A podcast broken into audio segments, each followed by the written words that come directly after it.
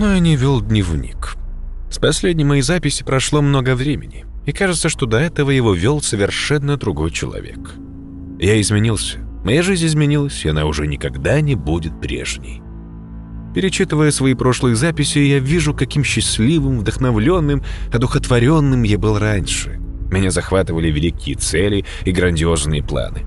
Я всегда четко записывал все свои достижения, значимые события в дневник, так как думал, что на старость лет буду перечитывать их с улыбкой и теплыми воспоминаниями.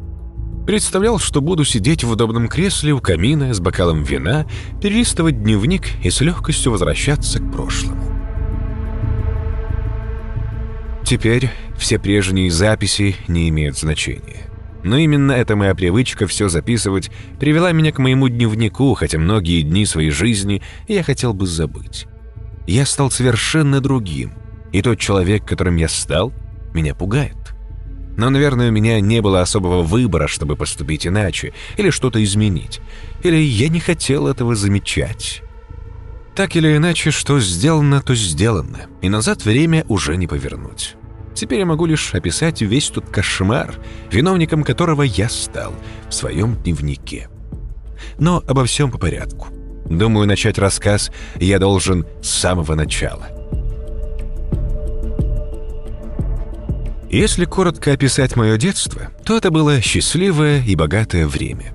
Мой отец, довольно известный ученый в области физики, сколотил на своих изобретениях немалое состояние. Он запатентовал и начал производство многих приборов, которые изобрел.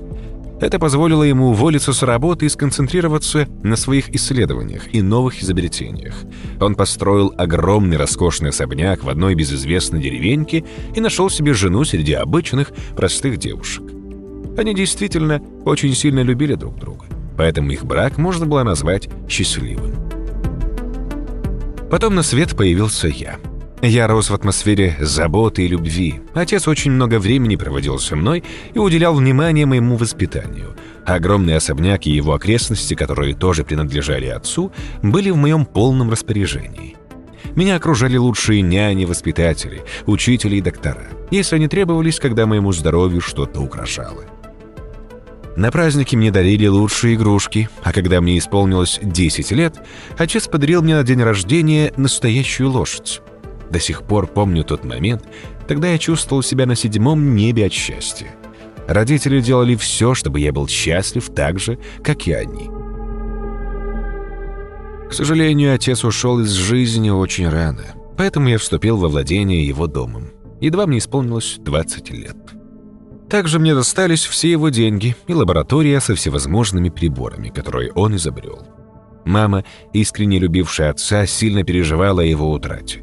Она пережила его не намного больше и вскоре остался в огромном доме совершенно один, не считая нескольких слуг, которые преданно служили нашей семье. Кроме огромного состояния отца, мне, можно сказать, по наследству перешла и его гениальность. Но если отец был гениальным физиком, то я стал экспертом в области психологии. У меня были огромные возможности для проведения моих исследований приведения в жизнь идей, которые зарождались в моей голове, интересовали и волновали меня. В помощь мне были предоставлены деньги и изобретения отца, многими из которых я нашел применение на практике. Я не был известным ученым, о котором говорили все газеты и весь научный мир. Но мне это и не надо было. Я никогда не любил шум, суету и ритм огромных городов, поэтому редко куда выбирался из дома. Мне хватало моей лаборатории и своего собственного признания. Признаться, в молодости я достиг небывалых успехов в области изучения памяти человека, ее процессов, способов запоминания и хранения информации. Но об этом чуть позже. В 32 года я познакомился с замечательной девушкой Екатериной. Катя. Я настолько влюбился в нее, что на время забыл про исследование и полностью посвящал все время ей. Через некоторое время я перевез ее в свой особняк, который со временем кончины родителей тяготил меня своей какой-то мертвой тишиной. С ее приездом в доме снова заиграла жизнь. Мы поженились довольно скоро, и через год на свет появилась Мария. Моя Мария. Екатерина умерла при родах. Для меня это было таким сильным ударом, что я возненавидел дочку, так как считал ее виновником этой трагедии — Я нанял Марии хорошую няню, а сам увлеченно бросился навстречу своим исследованиям, чтобы хоть как-то заглушить горе, которое неустанно терзало мою душу. Я стал настолько одержим работой, что сделал несколько гениальных открытий в области парамнезии, в основном в конфабуляции, в вопросе изучения гиппокампа и в исследовании нейронных сетей с помощью методов самонаблюдения и психофизиологии. Знаю, что многие из этих терминов будут вам непонятны, поэтому я не буду заострять на них внимание. Это действительно был прорыв психологии. Я не мог мечтать об этом, когда брался за работу, и я не мог знать, что работа настолько поглотит меня, что достигну таких выдающихся высот. Эти открытия меня воодушевляли, но и пугали. Добровольцев для экспериментов я находил среди местных жителей. К сожалению, многие из них стали считать меня кем-то вроде колдуна. Всякие мистические байки еще были сильны в среде обычных деревенских людей. И поэтому вскоре мне пришлось обходиться без практических опытов. А это, в свою очередь, не могло полностью уверить меня в том, чего я достиг. Это тоже тяготило меня, так как я до конца не мог доказать тот или иной свой успех. Но, с другой стороны, где-то в глубине души я был очень рад этому, так как не знал, к чему в конечном итоге могут привести мои эксперименты. Они могли нанести необратимый вред человеку, который бы согласился быть моим испытуемым. Я хотел так забыться после смерти моей дорогой жены, что дни и ночи проводил в своей лаборатории и совершенно забыл о Марии. И вот когда я был на вершине успеха, когда достиг, как я считал, великого результата, я осознал, что не видел Марию очень давно. С того самого момента, как умерла ее мать. Мне стало ужасно стыдно и противно от самого себя. Мой беспричинный гнев на девочку прошел, и я понял, что обвинял ее в том, чего она не совершала — она была еще бессознательным ребенком, она только пришла в этот мир и не могла сделать ничего плохого. И только я мог помочь ей стать хорошим, добрым человеком и сделать ее детство таким же счастливым, какое оно было у меня. Я, наконец, решил оставить свои исследования. Тем более я понимал, что мой разум застилал гнев и горе, я не замечал, какие ужасные последствия могли иметь мои опыты. Когда до меня начал доходить смысл моих открытий, я ужаснулся. Я был рад, что у меня не осталось добровольцев для продолжения дальнейших изучений. Я закрыл дверь в лабораторию на ключ и повесил его на гвоздь, надеясь надолго оставить исследования и постараться к ним не возвращаться вообще. Когда я подошел к детской кроватке первый раз, мое сердце билось настолько бешено, что, казалось, разносилось далеким эхом по коридорам снова затихшего дома. Я боялся, что когда она посмотрит на меня, в ее глазах я увижу упрек за то, что она долгое время оставил ее без своего внимания. Еще хуже я боялся, что она меня не узнает, отвергнет, расплачется при виде моего лица. Но нет. Из кроватки на меня смотрели два больших удивленных глаза, ее миленькое личико расплылось в улыбке, когда она увидела меня. И я улыбнулся в ответ. Так я не улыбался со смерти Кати. И вот дом снова наполнился радостью, шумом, весельем. Мария взрослела слишком быстро. Я помню, когда она сделала первый шаг, помню, когда произнесла первое слово. Это были самые лучшие моменты в моей жизни. Я настолько полюбил дочку, настолько стал увлечен ее воспитанием, что совершенно забыл про свои исследования. Иногда я мысленно возвращался к ним — Мое лицо приобретало каменные, серьезные выражения, а взгляд становился совершенно стеклянным. Я начал бояться своих открытий. В такие моменты ко мне подбегала Мария, крепко обнимала и спрашивала, все ли у меня хорошо. Она стала моим самым главным открытием, думал я, глядя на нее, и улыбался, забывая о своей жизни в темной душной лаборатории. Мы постоянно жили в особняке и, к счастью, вдали от людской суеты. Мы были счастливы и не замечали, как лето сменялось осенью, а ее сменяла зима. Время бежало настолько быстро, что я не заметил, как Мария превратилась в прекрасную девушку, и мне следовало задуматься о том, чтобы отправить ее учиться в университет. Для меня это было трудное время. Я так привык, что эта жизнерадостная, веселая, светловолосая девушка, так похожая на свою мать, всегда рядом — что с горечью думал о времени, когда ей придется уехать. Да, я знал, что расставание будет не очень долгим, так как она обещала приехать на летние каникулы.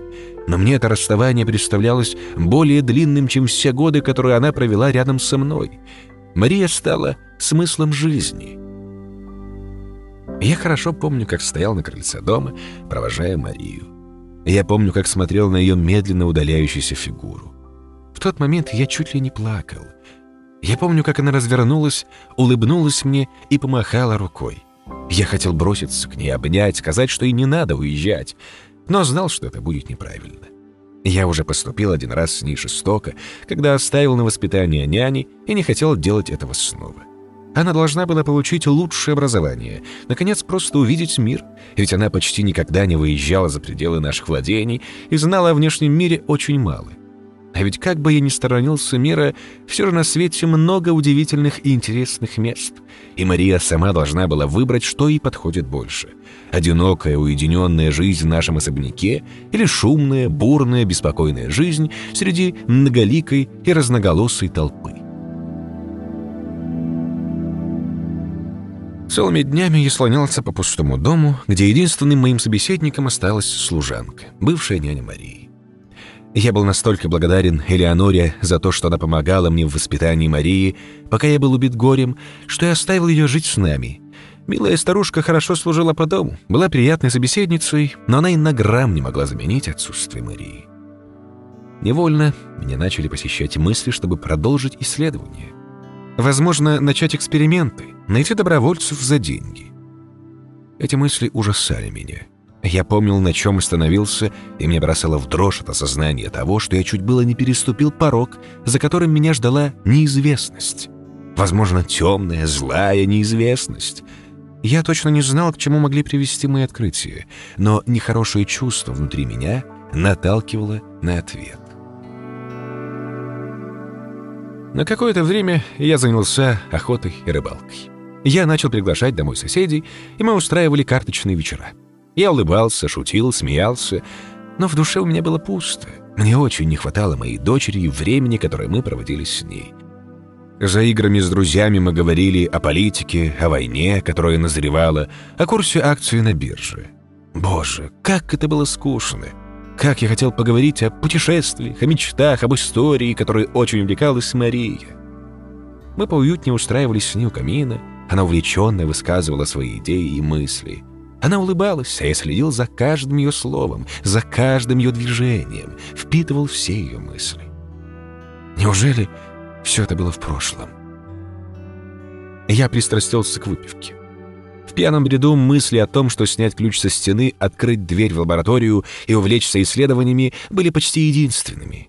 Я помнил, как это увлечение занимало все мое время.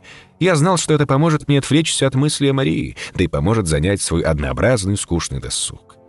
Но также я знал, что очень боялся вернуться в лабораторию, словно там, за дверью, сидел страшный ужасный змей, которого я собственными руками мог выпустить в наш мир.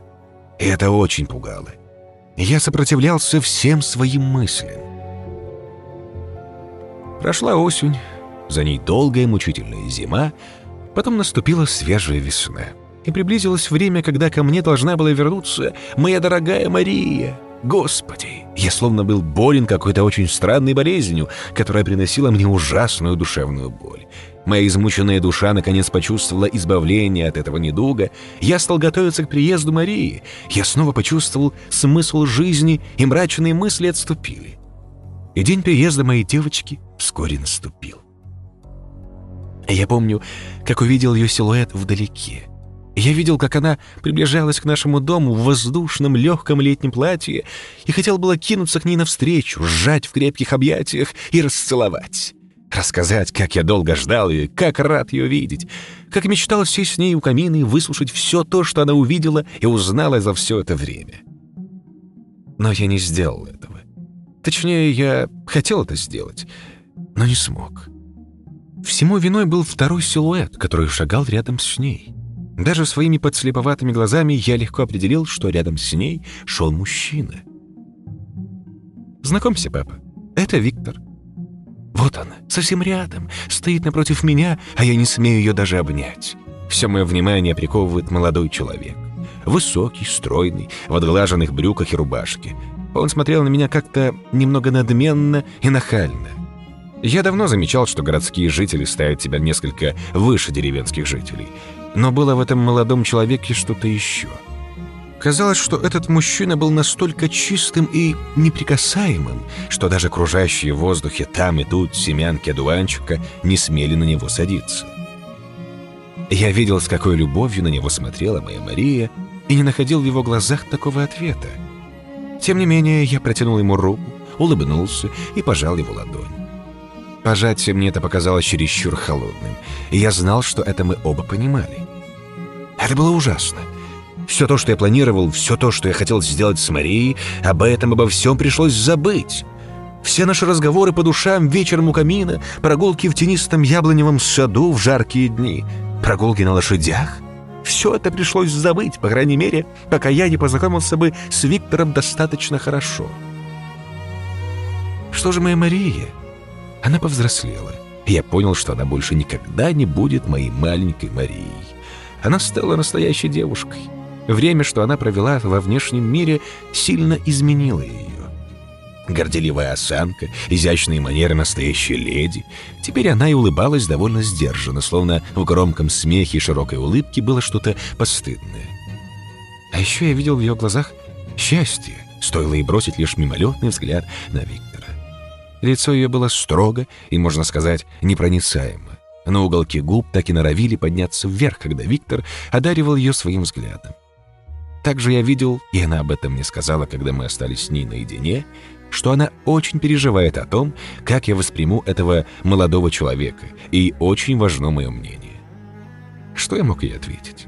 Она была счастлива с ним. Это было для меня важнее всего. Не буду особо вдаваться в подробности того, как мы провели то лето. Для меня это стало время обманутых ожиданий. Между мной и Марией был Виктор. Это перестало быть время только для нас двоих. Да, я понимаю, что это должно было когда-то случиться. Каким бы эгоистом я не был, я знал, что Мария когда-нибудь влюбится. Но еще я очень хорошо понимал, что мне совершенно не понравился этот молодой человек. Он был чересчур надменен, холоден в разговорах. Чтобы вызвать улыбку на его лице, нужно было произнести какую-нибудь пошлую шутку. Обычно это удавалось Элеоноре, так как она знала много всяких непристойных анекдотов. Мне же в таких случаях доставляло большого труда изобразить хотя бы подобие улыбки. Он вырос в приюте. По какой-то государственной программе он был зачислен в университет, так как был одним из самых смышленых детей в детском доме. О, я не сомневался, что он точно не был дураком. Глядя в его глаза льдинки, я видел его. Я видел, как он легко наплел моей девочке про любовь, хотя сам не испытывал ее к Марии. Это еще больше разбивало мне сердце. Но я терпел, потому что мог ошибаться. Я ошибся уже один раз с Марией и не хотел делать этого больше. Тем более, возможно, во мне говорила моя ревность. Он забирал тебе внимание моей девочки, и меня это расстраивало.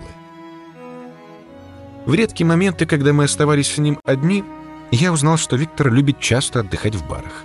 Он с удовольствием рассказывал мне о том, как проводил весело тот или иной вечер. Он даже спокойно рассказывал мне о своих любовных похождениях. Скажу честно, я очень радовался тому, когда закончилось лето, и Марии с Виктором настало время уезжать. Провожая их на крыльце своего дома, я чувствовал, как огромный камень падает с моей души. Я осознавал, что моя Мария больше никогда не будет прежней. Это одновременно и разбивало мое сердце, и внушало небольшую радость. И если она будет счастлива рядом с этим молодым человеком, то я тоже смогу его принять. Я снова предался своим одиноким развлечениям, охоте и рыбалке. Мысли об исследованиях все чаще навещали меня, но я снова от них отбивался. А потом случилось то, что навсегда изменило мою жизнь и жизнь моей Марии. Одним холодным декабрьским утром в доме скрипнула входная дверь. Я, как обычно, завтракал, читая утреннюю газету, а Элеонора была в дальнем крыле дома, где приводила в порядок спальни для гостей. Гостей в доме бывало мало, но она неизменно раз в неделю меняла постельное белье. Объясняла она мне это тем, что иначе без дела совсем умрет от скуки и превратится в такого же шатающегося по дому ворчливого бездельника, как и я. Сначала я подумал о том, что это мог бы прийти кто-то из моих соседей, но обычно они приезжали только под вечер и заранее извещали меня о приезде. Поэтому, когда я услышал, как чьи-то шаги гулким эхом пробежали по затихшим коридорам дома, я был сильно удивлен.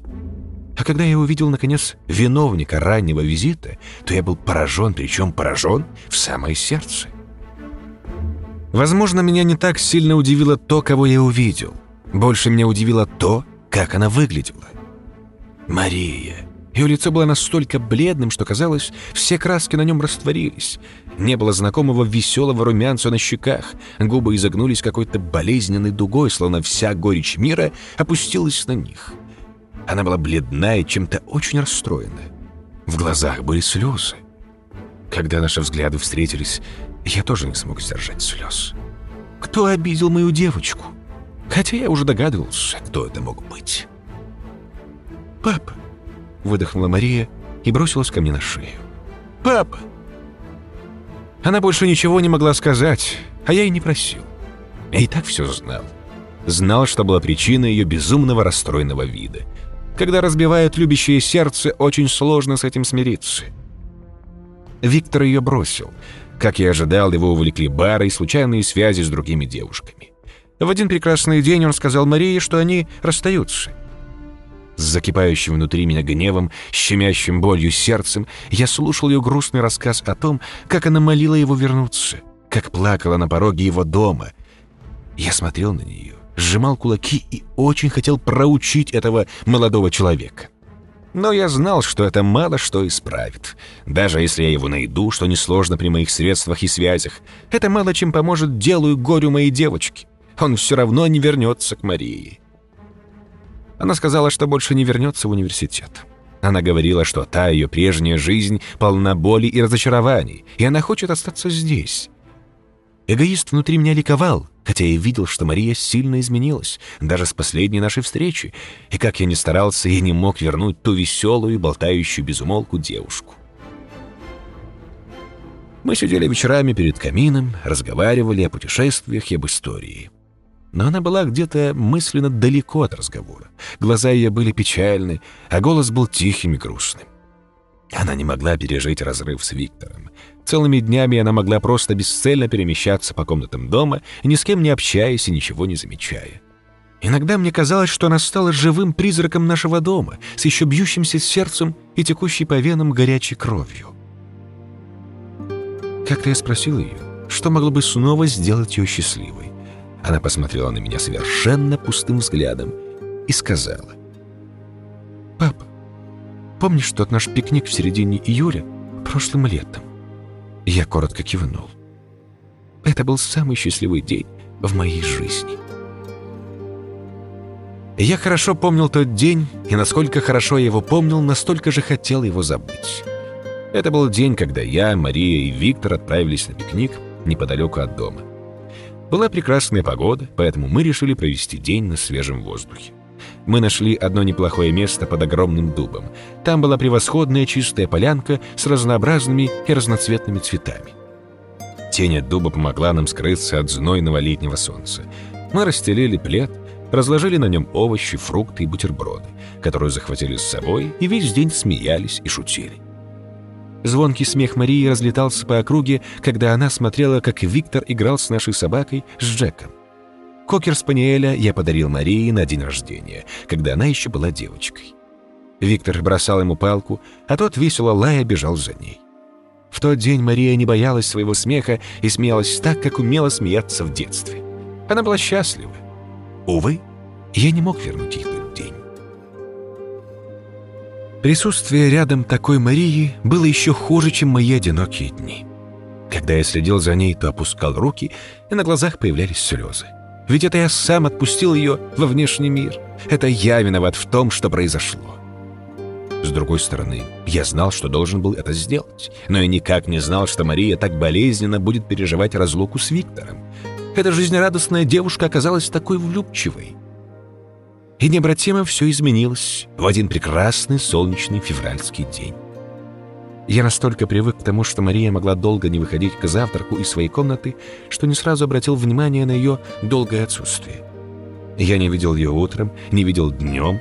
Ближе к вечеру я наконец заметил, что она не выходила из комнаты весь день. Это меня сильно встревожило. Я редко нарушал покой Марии, когда она была в своей комнате. Но в тот день я понял, что это было необходимо. Я постучал в дверь ее комнаты. Ответа не последовало. Я постучал настойчивей, снова тишина в ответ. Рядом со мной замерла Элеонора. Ее лицо приобрело очень озабоченный и тревожный вид. А эту старушку можно было мало чем испугать. Я понял, что случилось что-то страшное. Я дернул за дверную ручку, но дверь оказалась закрыта изнутри. Элеонора ахнула и прикрыла рот рукой. Ей стало нехорошо. Мне тоже. Но я сдержал свои эмоции и надавил на дверь плечом. Она не поддалась. Я понимал, что Мария была там, за дверью, и, возможно, ей нужна была помощь. Я призвал все свои силы, которые могли мне помочь. Разбежавшись, я так всадил плечом в дверь, что замок не выдержал. Дверь жалобно затрещала и отворилась. Тяжело дыша, не замечая боль в ушибленном плече, я стал свидетелем ужасного зрелища. Моя Мария неподвижно лежала на кровати, а рядом с кроватью валялась пустая баночка из-под таблеток для снотворного. Когда до меня дошел весь ужас того, что сделала моя девочка с собой, страшный вопль вырвался из моей груди, и я кинулся к ней. Крепко прижимая ее тело к себе, я целовал ее шею, руки, лицо. Я плакал и взывал Бога, которого никогда не знал. Рядом со мной упала на колени Элеонора. Она также рыдала и молила Бога, чтобы он помог нам. Мария оказалась жива. Ее организм был намного сильнее ее израненной души, и порция снотворного, которую она съела, оказалась несмертельной. Но меня это не сильно успокаивало. Я был уверен, что Мария снова попробует покончить жизнь самоубийством. Это было видно в ее глазах, когда она открыла их и поняла, что не умерла. Я был уверен, что во второй раз она сделает все намного лучше. Мне надо было что-то предпринять. Но что? Именно в тот момент ко мне снова подкрались мысли о моей лаборатории. Они начали тихонько, настойчиво нашептывать мне, что есть один вариант, как помочь Марии. Возможно, это был действенный, но все же очень пугающий способ помочь бедной девочке. Я стоял перед дверью в лабораторию, крепко сжимая ключ в руке. Сколько я там не появлялся, сколько раз отгонял мысли о ней. С ужасом иногда смотрел на дверь, за которой были скрыты моменты моего триумфа и моего ужаса. Я зашел внутрь. Там на столе лежало то, что должно было помочь Марии. Это было лекарство, как я его назвал, лекарство от плохих воспоминаний. С помощью экспериментов я смог вывести формулу, которая разрушает нейронные цепи и воздействует на гиппокамп, как бы стирая воспоминания, как резинка стирает следы карандаша в тетради. Я узнал, что с помощью этого вещества можно стирать не все, а только определенные воспоминания, точнее воспоминания в определенный промежуток времени. То есть в теории можно было стереть неделю воспоминаний, месяц, год или десятилетие. Это ли не гениально? Кто не мечтал забыть, например, мучительные дни, проведенные в ужасной лихорадке, или забыть финансовый крах, который надломил дух и посеял в душе неуверенность в собственные силы? Кто, наконец, не мечтал забыть о неудавшейся любви? К сожалению, у меня не было возможности на практике испробовать это средство, поэтому я не знал, сколько нужно вводить препарата, чтобы забыть тот или иной промежуток времени. Но я решил попробовать с помощью него помочь Марии забыть Виктора. Разные чувства боролись во мне, когда я взял пробирку с этим зеленоватым веществом в свои руки. Страх, волнение, слабая надежда на исцеление моей дочери, предательство. В какой-то мере я ощущал себя предателем, так как хотел подвергнуть Марию риску. В глубине души я понимал, что хочу испытать это лекарство. Все эти годы я терзался этим моментом, и, может, желание помочь Марии — это не всего лишь предлог. Я снова вспомнил Марию когда она лежала на кровати, наглотавшись таблеток. Почти бездыханная, мне она тогда казалась мертвецом. Смогу ли я еще раз пережить такой момент? Сможет ли пережить его она? Сможет ли ее молодой рассудок сохраниться в здравии? Не погубит ли его душевные стенания и терзания? Я крепче сжал пробирку в своей руке и твердо решил сегодня же испытать данный препарат. Мария крепко спала. Я дал ей немного снотворного. Дрожащими руками, потея и бледнее, я вводил ей лекарство тонкой иголкой в вену на шее. Я чувствовал, как сильно бьется мое сердце, и думал, что этот грохот был способен разбудить ее. Но нет, она спала крепким сном. На следующее утро она вышла к завтраку почти вовремя. Я с трудом сдерживал дрожь в руках, потому отложил утреннюю газету и старался делать увлеченный вид, поедая яичницу с беконом. Но я внимательно следил за Марией. Она выглядела немного растерянно. Ее бледное личико было задумчиво, но на нем не было печати горя и печали. «Доброе утро», — тихо произнесла она. У меня такое странное чувство, будто я проспала целую вечность. Это было восхитительно. Я не помню, когда она последний раз желала мне доброго утра. Обычно она серой тенью проплывала мимо и растворялась в стенах этого дома. А в этот день она села рядом со мной завтракать, налила стакан молока и съела несколько свежих тостов. За завтраком она спросила меня о моих планах на день.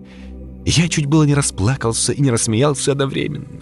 Моя Мария! Она снова возвращалась к жизни, к той самой жизни, которой жила до знакомства с Виктором. Как потом оказалось, я немного переборщил с дозой. Мария напрочь забыла последние пару лет жизни, и поэтому мне пришлось какие-то вещи объяснять ей заново, а какие-то не вспоминать. Джек умер еще в начале прошлой осени, и я писал ей об этом в письме. Тогда это стало для нее ударом, теперь она пережила эту боль еще раз. Но все же это была не такая мучительная боль, как та, которую доставил ей Виктор. Элеонора заметила неожиданную перемену в поведении Марии и сразу заподозрила, что что-то нечистое здесь. Она посмотрела на меня холодным жестким взглядом, поджав губы. Она внимательно смотрела на меня, словно ожидая ответа. Но я молчал. Я не хотел полностью открывать ей страшную тайну и посвящать служанку в детали моего эксперимента. Эксперимента! Боже, я никогда бы не мог подумать, не мог увидеть даже в самом страшном сне, что моя дочка станет моим главным подопытным. Но главное, что мой препарат работал, и он помогал Марии. Несколько дней мы проводили, как в старые добрые времена, разговаривая вечерами у камина, а днем упражняясь в верховой езде. Все было замечательно, пока однажды вечером она, задумчиво уставившись куда-то в пустоту, не произнесла. «Папа, а где Виктор?» Это было как гром среди ясного неба. Я не знал, что и ответить. Я пробурчал что-то неясное, и в тот же вечер ввел ей новую порцию лекарства. Я понимал, что это могло полностью разрушить память моей малышки, но я обязан был выкинуть Виктора из ее головы. Увы, вскоре все повторилось. Причем вспомнила она о нем еще быстрее, чем в первый раз. Видимо, ее мозг вырабатывал какой-то иммунитет к лекарству, противостоял ему, и сильные воспоминания о Викторе все чаще, настойчивее и отчетливее приходили к ней. Какое-то время я говорил ей, что Виктор в отъезде и вскоре приедет, но я был вынужден что-то предпринять, пока ее память полностью не восстановит все воспоминания о болезненном разрыве. Я видел, как она снова становилась задумчивой, подолгу стоя у окна. Иногда по ее лицу пробегала легкая судорога, словно она пыталась что-то отчаянно вспомнить. Моя девочка снова становилась несчастливой. Я должен был что-то придумать. Я должен был что-то сделать. И это что-то должно было стать более ужасным, чем эксперимент с Марией. Вот сейчас я пишу эти строки, не особо надеясь на ваше понимание. Свое оправдание я могу лишь сказать, что я, как любящий отец, должен был сделать все возможное, чтобы Мария была счастлива. Счастлива. Как-то она рассказала про свой самый счастливый день, и я должен был его восстановить. Я должен был сделать так, чтобы она переживала его каждый день. Она должна была быть счастлива настолько, чтобы ее память больше не пыталась воспроизвести печальные дни ее жизни. Я не знал, возможно ли это, но стоило попробовать. Как я уже писал ранее, у меня было достаточно средств и связей, чтобы найти Виктора. Он был круглой сиротой, так что мало кто спохватился, когда он пропал. Друзья у него тоже навряд ли были, скорее случайные знакомые, с которыми он знакомился в многочисленных увеселительных заведениях. Я привез его к нам в дом. Я уже примерно знал, какие дозы нужно вводить в организм, чтобы человек забыл определенный интервал своей жизни. Я постарался сделать так, что Виктор вернулся в те дни, которые проводил у нас, в те дни, когда он испытывал к моей дочери хоть какие-то чувства. Каждый день мы ходим на пикник. Берем с собой плед и продукты.